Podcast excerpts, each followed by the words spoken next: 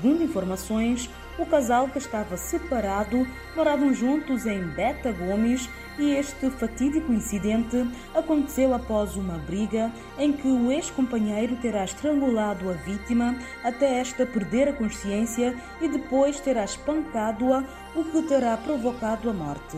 De acordo com informações, a vítima perdeu muito sangue e veio a falecer no local.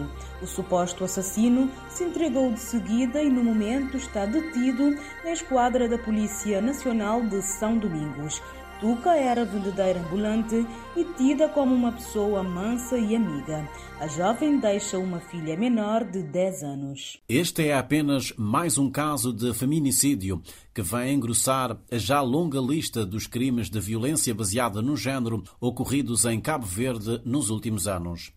Enquanto Estado de Direito, Cabo Verde já ratificou vários instrumentos internacionais, nomeadamente a Convenção para a Eliminação de Todas as Formas de Discriminação contra as Mulheres, a Carta Africana dos Direitos Humanos e dos Povos, a Convenção das Nações Unidas sobre Direitos da Criança e o Protocolo à Carta Africana dos Direitos Humanos e dos Povos relativo aos direitos da mulher em África documentos que contribuíram para a elaboração do Plano Nacional de Combate à Violência Baseada no Gênero e do Plano Nacional de Igualdade de Gênero, sobre os quais assenta a Lei VBG, que estabelece as medidas destinadas a prevenir e a reprimir a violência baseada no gênero em Cabo Verde. O diploma representa, no entender da presidente do Instituto para a Igualdade e Equidade de Gênero, Marisa Carvalho, um salto qualitativo no que diz respeito à estratégia de prevenção e combate à violência com base no género em Cabo Verde. Esta lei, para além de ser um grande marco na, na história de, de, Cabo Verde, ela também, por alguma razão, é referenciada uh, em todo o mundo. Pelo seu caráter, um, diria eu, abrangente, não é? Ela trata tanto da prevenção de, do crime da VBG, como trata da proteção da vítima, como tem também um caráter da própria criminalização e de reabilitação do agressor.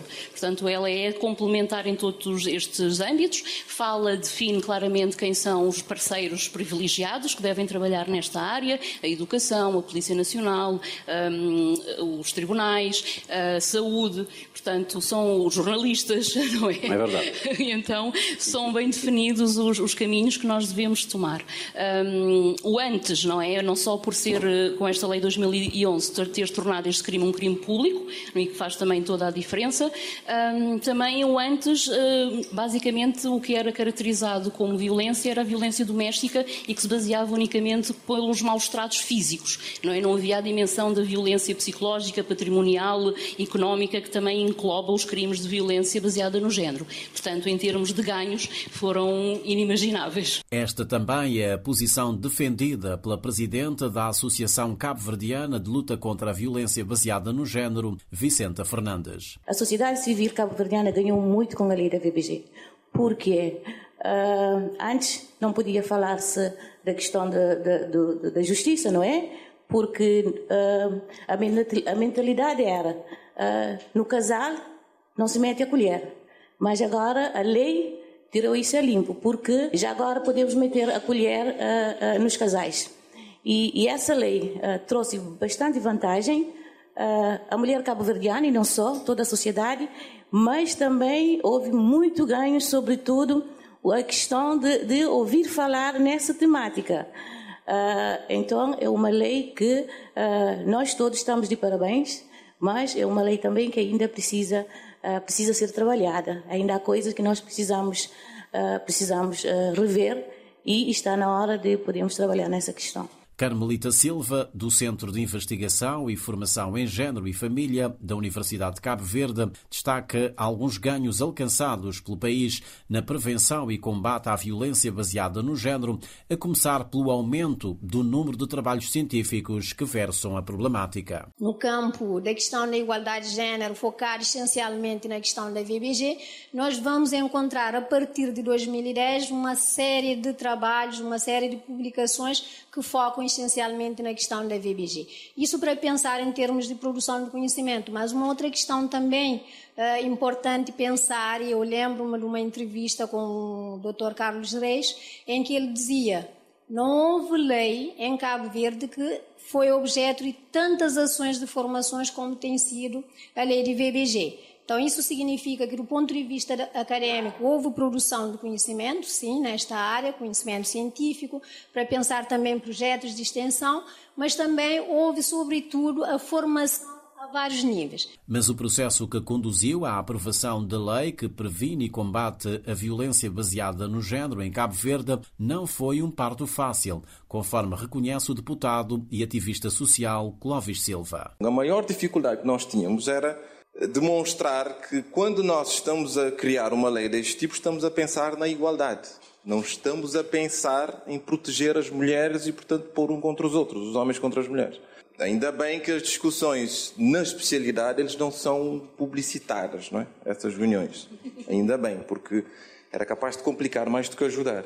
Lá é que se quebram as pedras e quando saímos de lá já há um conceito completamente diferente de como encarar as coisas. E Mas relação... o país ganhou muito, não é, com esta lei? E em relação a esta lei especificamente, eu me lembro, eu ainda não era deputado, eu me lembro de estar em São Vicente, dentro de um carro sem ar-condicionado, com o sol de rachar, a suar para tentar ouvir a discussão toda, porque já tínhamos, entanto, informações.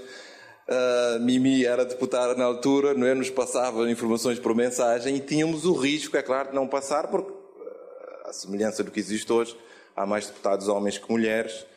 Uh, e havia uma, eu não dizia insensibilidade, mas havia uma desinformação que hoje já conseguimos ultrapassar, ou seja, há um awareness nacional que também já é uh, captado pelas nossas autoridades, que facilita hoje que o ambiente seja muito mais prático uh, e aprazível mesmo discutirmos essas matérias e conseguirmos também uh, implementar aos poucos aquilo que sempre quisemos fazer quando se incentivou o poder público a criar esta que é uma verdadeira política pública para a promoção da igualdade. A mesma dificuldade em convencer os colegas deputados e a sociedade cabo-verdiana, dependor cultural machista quanto à bondade da lei VBG foi experimentada por Fernando Elísio Freira. O agora Ministro do Estado, Família, Inclusão e Desenvolvimento Social reconhece que, com a aprovação da lei, Cabo Verde passou a integrar o pelotão de frente dos países que colocam os princípios da liberdade e igualdade de género no topo da agenda política. A nossa cabeça, em algumas pessoas, ainda não estava na modernidade, mas a lei já lá estava. Estando a lei, as pessoas sentiram-se o quê? Obrigadas a cumprir a lei. Então isso é um passo enorme que demos na altura e o país de facto mudou. A criminalização, o facto de haver denúncias não se pode desistir, o facto de ser um crime público deu um passo enorme. E depois também, Carlos, isso ficou chique. Quem era a favor da lei era um gajo moderno. Então ganhou power na sociedade. E isto é muito bom para a afirmação daquilo que é a luta pela igualdade Ainda de género. que no seu íntimo pensasse o contrário. Exatamente, nem que no seu íntimo pensasse o contrário, como o nosso tal deputado que fez aquele papelão naquele dia, mas que faz parte, né? faz parte das dinâmicas, das pessoas que têm pensamento diferenciado. Eu acredito que de 2011 até agora, em termos de legislação, fizemos muito, fomos muito assertivos enquanto país, estamos no top em termos da legislação, mas temos um longo caminho a percorrer e a lei do VBG também marcou mais uma coisa importante, que é a afirmação dos valores do, de Cabo Verde, o valor da liberdade, da liberdade de opção. E aqui na liberdade de opção também, creio que daqui a nada teremos uma outra discussão. Não como, diga. disse, como disse a, a doutora Carmelita, todos, todas e todos, eventualmente essa discussão terá que vir. E ali também o nosso país tem que mostrar determinação, coragem, alinhamento, que é um país de liberdade, que é um país de opções e que é um país que está a estar na linha da frente em todos os momentos. Para a embaixadora da União Europeia em Cabo Verde, Carla Grijó, o país andou bem ao aprovar uma legislação que protege um direito humano fundamental, o da igualdade de género. É uma questão que não se coloca só em Cabo Verde. Quando existem este tipo de questões que se costumam designar como fraturantes, ah, porque na sociedade há quem seja completamente a favor e há quem seja completamente contra, e depois os ânimos são, são muito uh, exaltados de um lado e do outro. A questão, a questão coloca sempre o que é que deve vir primeiro.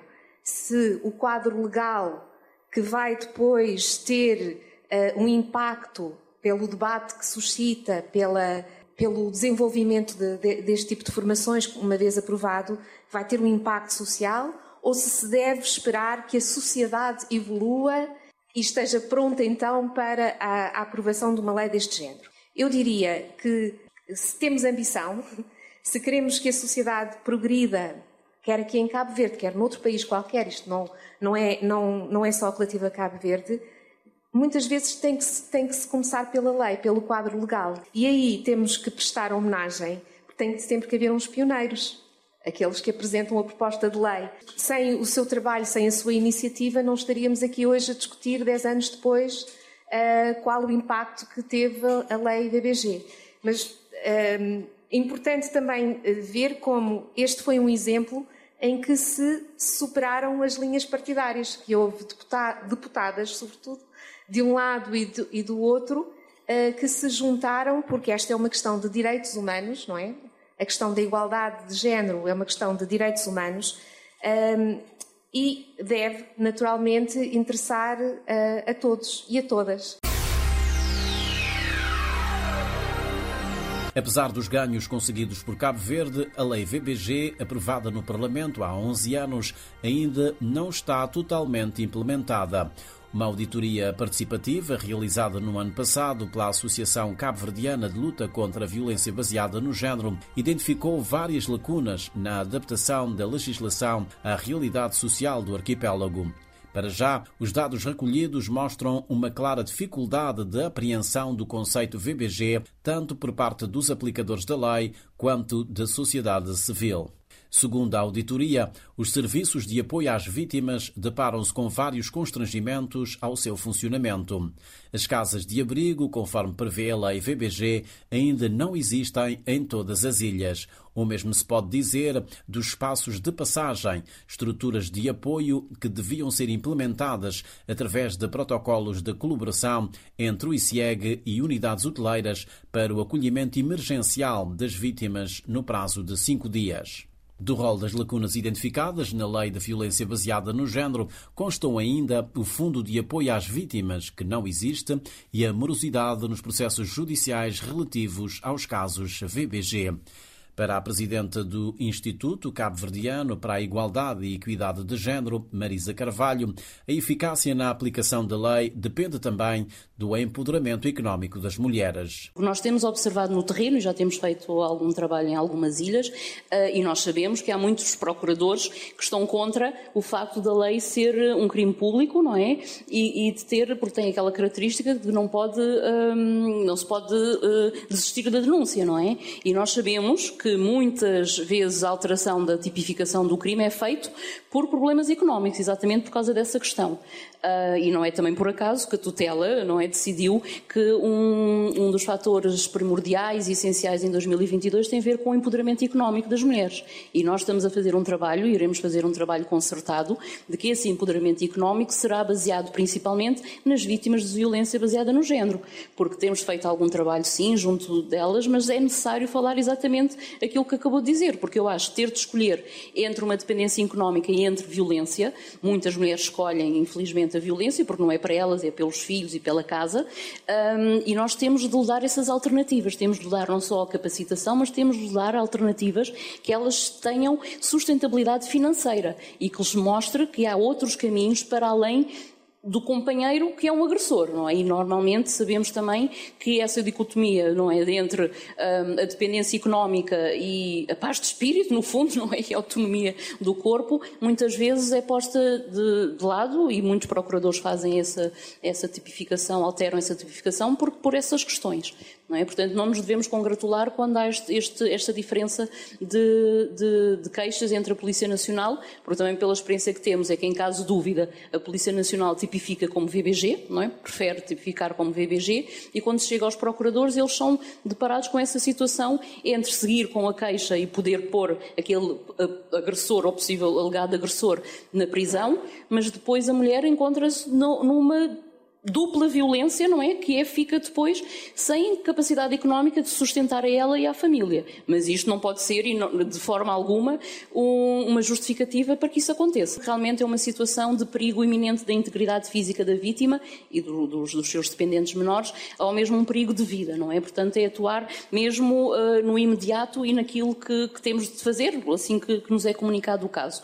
Mas temos de fazer, e vamos fazer, e está no plano de ações do ICIEG, o depois, não é? Nós nós, falamos sempre muito no, agora no ICIEG, é realmente o depois da questão da sustentabilidade das próprias vítimas. E nós não podemos atuar no imediato e depois deixá-las, fazemos o seguimento dos processos, mas não é só o seguimento dos processos, é o seguimento da sua vida. Elas precisam de se autonomizar não só da violência, mas também da, da independência económica. E é precisamente a dimensão económica ou financeira que não terá sido contemplada no momento da aprovação da lei VBG no Parlamento. É pelo menos o que diz o deputado Clóvis Silva. E essa situação dos procuradores, a própria reação dos advogados a se aproveitarem das brechas, várias situações ocorreram. Neste momento, tu tens, ninguém imaginou que nós estaríamos hoje com a sobrecarga que nós temos no, sistema judicial em relação às, aos processos de violência baseada no género. Processos que literalmente levam 5, 6, 7, 8, 10 anos. Porque nós, quando falamos no crime e na, na, na resposta judicial ao crime, nós não estamos a falar só da tutela penal. O que é que adianta tu teres um processo uh, judicial que tens outros processos conexos de, de, de divisão de, de alimentos, de, separação de bens que nunca mais resolve. Quer dizer, o problema é que está a barrotar os tribunais, não só porque há a identificação de ser um processo que tem que ser célere, mas porque também tens dentro dos tribunais pessoas que são também potenciais agressores e potenciais vítimas e que têm irmãos que estão lá e filhos que estão com problemas também. O facto da sociedade sermos nós é isto que faz com que esta luta, esta luta, não acabou quando nós aprovamos a lei, ela se tornou mais desafiante ainda. Porque muitas das medidas que nós introduzimos ficaram não só dependentes da parte financeira que fiz referência, mas ficou dependente da sensibilidade das pessoas que têm a enorme responsabilidade de implementá-la, mas sentindo que vale a pena. E que de facto nós estamos a fazer a diferença. E que daquele outro lado não está um autor, não está um número, está uma pessoa que não tem alternativa, que não que pura e simplesmente acredita que se, quando há muitas mulheres que, que vão apresentar queixa, vão aquela vez e não vão mais. Porque eu sinto quando me vais ajudar. Eu olho para ti e, e da forma como me responder, eu sinto se me vais ajudar ou não.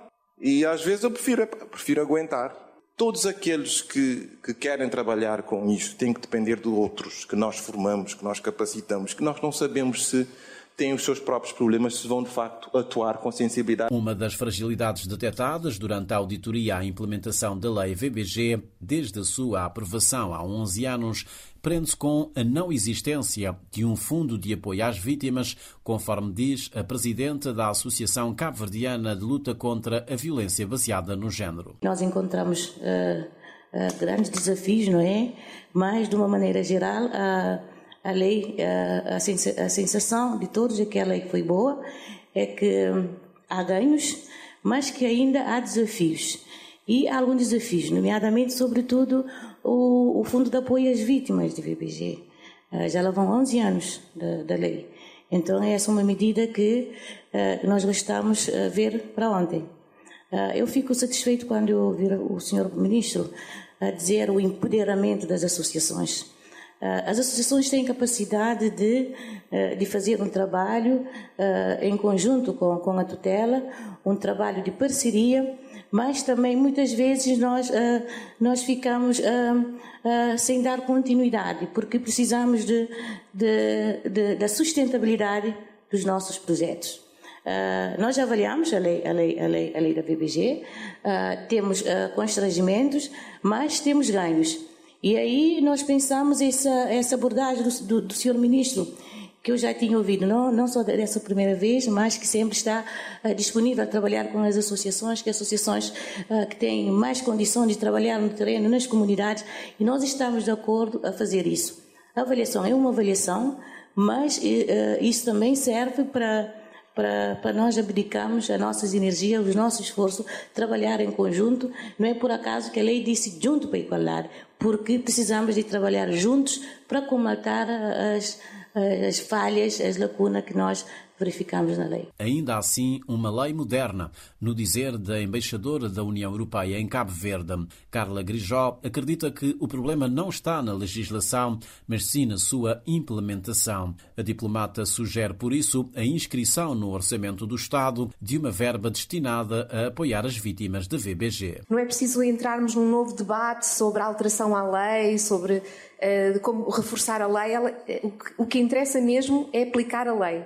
Um, e, e, sabemos que ela está a ser aplicada, que há algumas lim, limitações. Uh, o senhor deputado referiu algumas, que são limitações financeiras.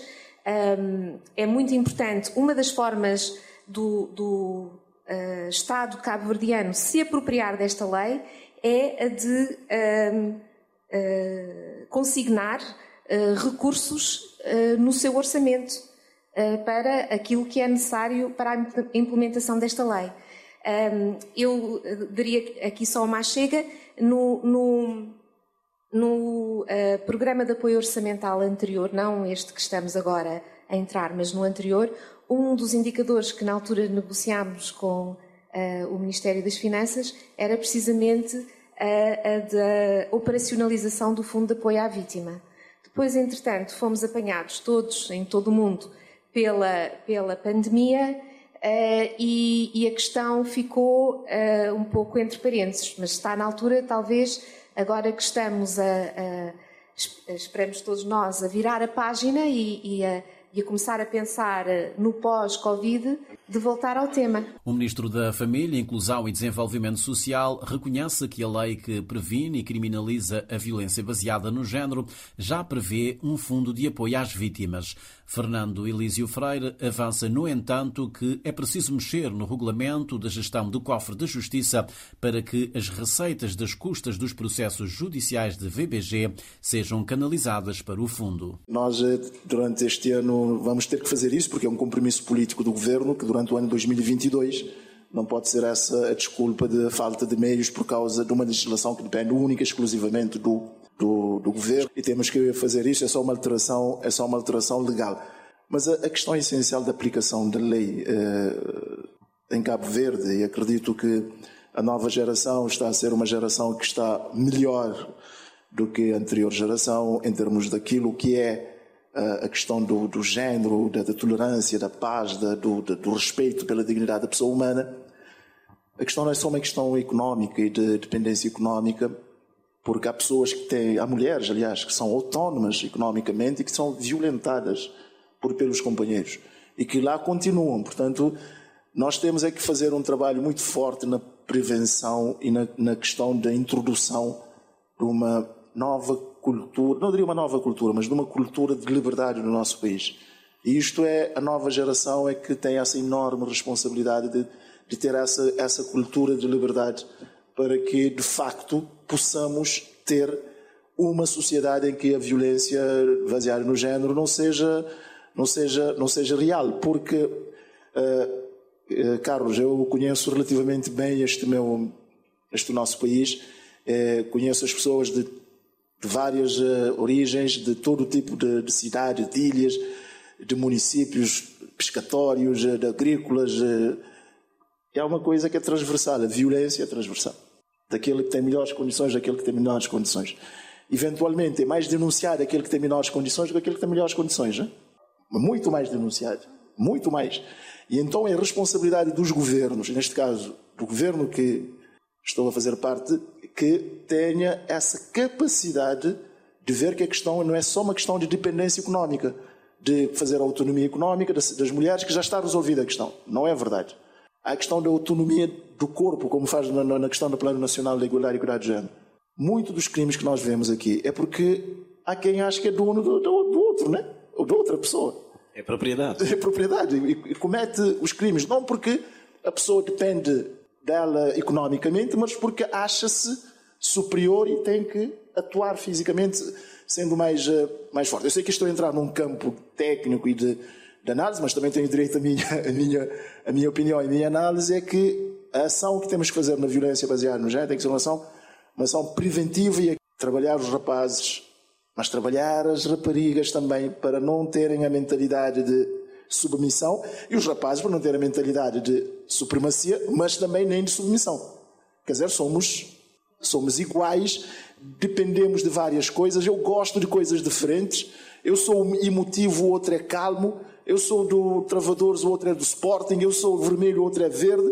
Isso é normal. O que não é normal é eu ser violento porque uma pessoa é diferente de mim. Esta é que temos que introduzir na, na sociedade e este trabalho que nós temos que fazer. O Fundo de Apoio à Vítima ajuda, mas não resolve. As casas de abrigo ajudam, não resolve. Os atendimentos, a melhoria, é importante termos capacidade de melhorar os atendimentos, reforçar o orçamento do, do, do, do ICIEG, mudar os estatutos do ICIEG, porque o ICIEG também, por vezes, faz trabalho que não lhe pertence. Ir, por exemplo, estar a trabalhar em determinados bairros. Esse trabalho, por exemplo, que a Associação da Violência Baseada no Género pode fazer muito melhor, que uma associação em Santo Antão ou na Brava faz muito melhor, e o ICEG monitoriza, fiscaliza, cria as condições em termos, em termos eh, financeiros, acima de tudo, empodera essas organizações, mostrando-lhes que o trabalho não tem que ser apenas económico, mas tem que ser também em termos da autonomia e das liberdades e de poder de decisão. Quanto às casas de abrigo para acolher temporariamente as vítimas de VBG, a presidente do ICIEG considera que a forma como esta figura consta da lei não se adequa à realidade cabo-verdiana. Para já, explica Marisa Carvalho, o modelo não é sustentável. Porque importa referir que a casa de abrigo é um instrumento de apoio à vítima, que tem a ver com o apoio à vítima que está em perigo iminente da sua integridade física ou de perigo de, de vida e quem estabelece estabelece esse, esse perigo nem sequer é o ICEG, não é? Portanto, quem estabelece essa, esse risco de, de, de vida ou é risco de, é o Tribunal ou a Polícia. Não é? Portanto, hum, nós não temos uh, tipificado em nenhuma lei aquilo que as pessoas podem considerar como centros de acolhimento, não é? Portanto, alguém que, que queira, por alguma razão, sair de casa e que procure o apoio do ICEG para ter algum sítio onde, onde, possa ser temporariamente acolhida para, pronto, para reorganizar a sua vida ou mesmo para Portanto, fugir. se houver um baram naquela hora da noite, a pessoa não pode ir lá? Pode, se for acompanhado da polícia ou da ordem do procurador, não é? Porque nós, por exemplo, se uma pessoa vai ao ICEG, se, ali, se a pessoa for ao ICEG, por exemplo, pedir esse apoio, nós não, não temos mesmo, em termos legais, não temos como atender essa pessoa. Portanto, só através da determinação da Polícia Nacional ou da Procuradoria, que estabelece realmente o perigo iminente de integridade física ou de vida, é que nós podemos retirar aquela pessoa de casa e colocá-la num, numa casa de abrigo. E aquilo que temos e qual é, que é a situação neste momento, a realidade? Temos... Uh... Temos, uma, temos casas de abrigo, Muita temos, frequência. sim, sim, é isso que eu queria dizer. Por exemplo, a viabilidade e a sustentabilidade de casas de abrigo hum, não é execuível com o país que temos. Só para dizer que o ano passado, por exemplo, na cidade da Praia, nós atendemos nove, nove vítimas, não é? Que tiveram de ser retiradas do seu contexto familiar. Ora, isto não dá uma vítima por mês manter uma casa com todos os técnicos e, e, tudo aquilo que acarreta. E estamos a falar da cidade da praia, não é? Portanto, nós fomos, tivemos há pouco tempo na, na, Ilha do Fogo e em toda a ilha, que nós tivemos em todos os municípios, toda a ilha, o ano passado, não chegaram a cinco casos. Portanto, não é, é uma questão de sustentabilidade e não é uma questão de não há mais casos porque não existem casas, porque, mais uma vez, é uma questão de Polícia Nacional e de Procuradoria. Eles é que determinam o risco, não é? Não é uma questão de, de não, não, não há casas ou não, não aparecem casos porque não há casas, não é? Ao contrário, nós podemos ter essas estruturas, mas não temos como mantê-las. O, que nós, o que nós estamos um, a pensar e, e aquilo que é mais viável, porque depois também tem outra questão que a própria Polícia e a própria Procuradoria também nos alerta, que tem a ver com a segurança, não é? Mais uma vez, estamos a falar de vítimas que são retiradas do contexto familiar porque estão em perigo iminente da sua integridade física ou de vida. Portanto, nós todos nós conhecemos Cabo Verde, conhecemos a sua pequenez, por mais que nós queiramos um, tornar uma casa uh, sigilosa, uh, carreta algumas consequências, não é? É difícil num meio pequeno garantir que as pessoas não, não desconfiem, pelo menos, não é? Durante, depois de algum tempo.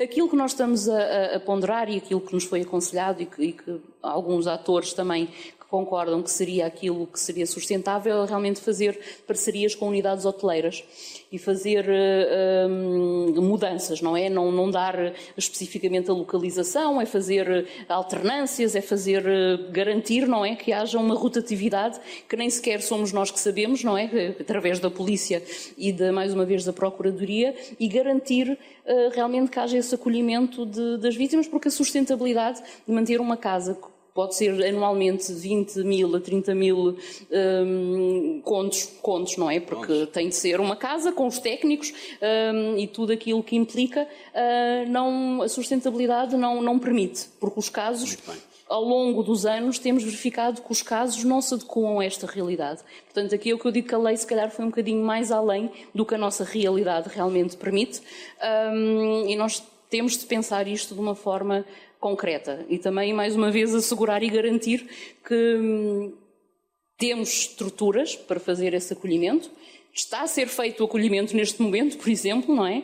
E as vítimas têm, têm tido sempre uh, acolhimento uh, em todas as ilhas e em todos os níveis, porque há sempre buscas de soluções para que seja garantido o apoio às vítimas e aos seus menores, não é? Independentes. Muitas vezes também são postos nessa situação. Os 11 anos transcorridos da aprovação da Lei VBG no Parlamento demonstram que se deve apostar na prevenção, num aturado trabalho com os agressores, mas também no empoderamento económico das mulheres, tudo deverá ser feito para que mortes como a de Tuca, vendedeira ambulante e uma mãe de uma menor de 10 anos não se repitam nunca mais.